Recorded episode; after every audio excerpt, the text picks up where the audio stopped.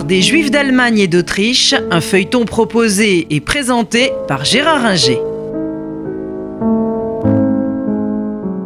Bonjour.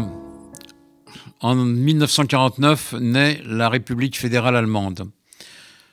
Cette République va devoir se poser la question de sa responsabilité en tant qu'État successeur de l'Allemagne nazie à l'égard de la Shoah, qu'on n'appelait pas encore la Shoah, qu'on appelait plutôt euh, l'Holocauste, euh, et euh, donc du pays des survivants, qui est l'État d'Israël, fondé en 1948.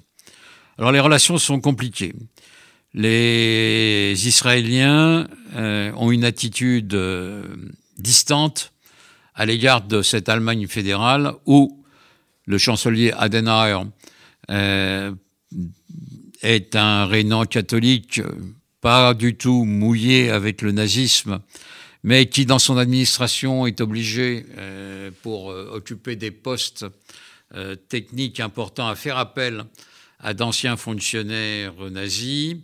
la réticence est forte du côté du jeune État d'Israël. Les premiers passeports émis sont valables pour tout pays sauf l'Allemagne. Donc, il est interdit aux Israéliens, pendant un premier temps, de se rendre en Allemagne. Ensuite se pose la question des relations entre les deux États. Les Israéliens ne veulent pas de relations diplomatiques avec l'Allemagne fédérale compte tenu du passé. Néanmoins, les relations existent et elles vont aboutir à un accord important en 1952 où l'Allemagne fédérale va reconnaître officiellement sa responsabilité à l'égard des Juifs et donc de l'État d'Israël et verser des sommes importantes à l'État d'Israël. Alors, ce pragmatisme a été voulu par deux hommes du côté juif, Nahum Goldman, le président du Congrès juif mondial, et David Ben Gurion. David Ben Gurion a besoin de cet argent parce que l'État d'Israël naissant est exsangue sur le plan financier et il faut accueillir des centaines de milliers, voire des millions de réfugiés. Euh, il faut faire vivre l'État qui a très peu de ressources, euh, qui est en dehors de quelques agrumes, est incapable d'exporter une quantité importante de produits. Euh, donc il faut de l'argent.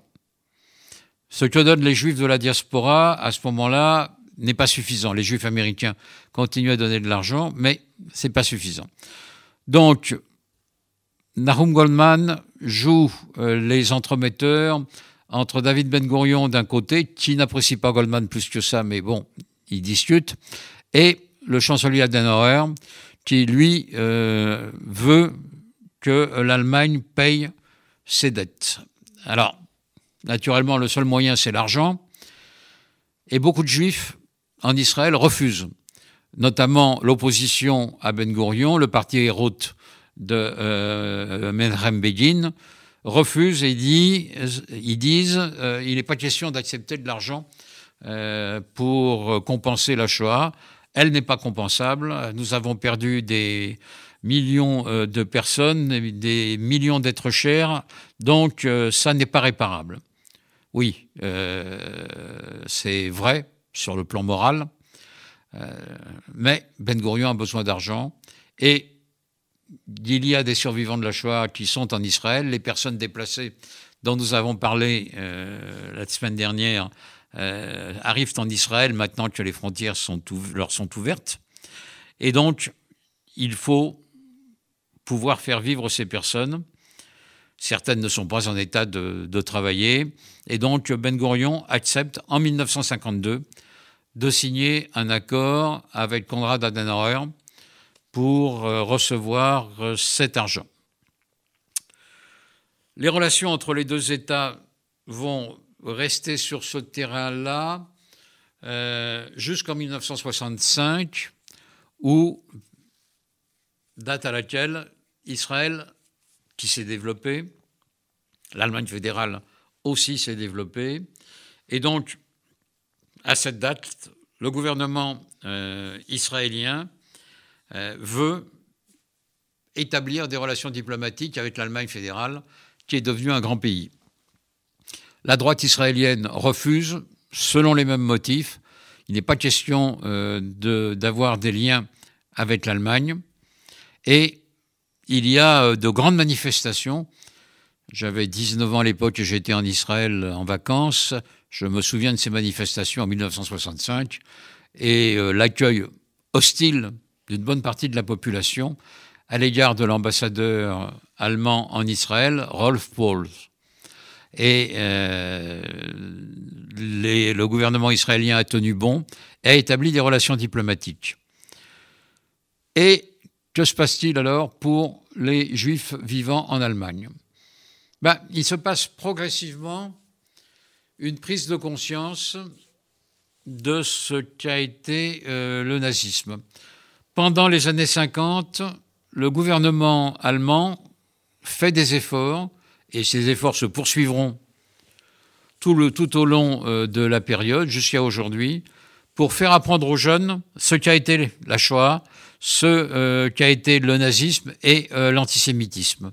Un effort considérable sur le plan éducatif, ce qui fait que dès le début des années 60, des jeunes Allemands de 15 ans, 16 ans ont demandé à leurs parents Papa, qu'est-ce que tu faisais euh, pendant le nazisme?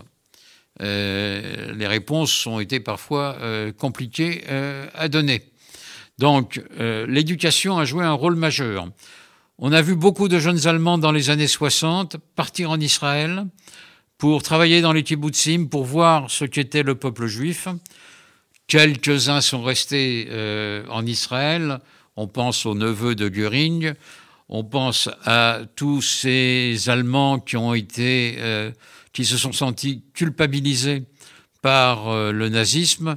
Ça a été le cas, par exemple, euh, de Romy Schneider, l'actrice qui a appelé son fils David, parce que sa mère, Magda Schneider, était une actrice à l'époque du nazisme et au mieux avec Hitler.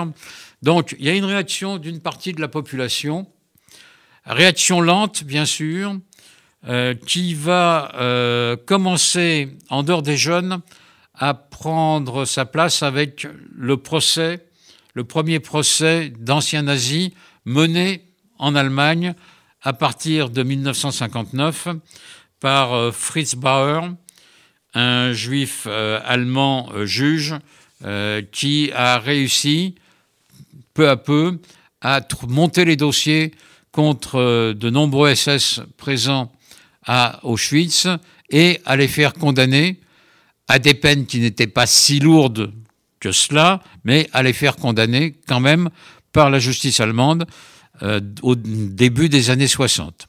Le procès à Eichmann en Israël en 61 euh, a également le même effet. Les Allemands prennent conscience de euh, la Shoah et du drame de la tragédie qui a frappé euh, le peuple juif euh, en Allemagne. Donc là, un effort considérable qui va se continuer dans euh, les années 60, 70, et c'est ce qu'on verra dans un prochain épisode. C'était l'histoire des Juifs d'Allemagne et d'Autriche, un feuilleton proposé et présenté par Gérard Ringer.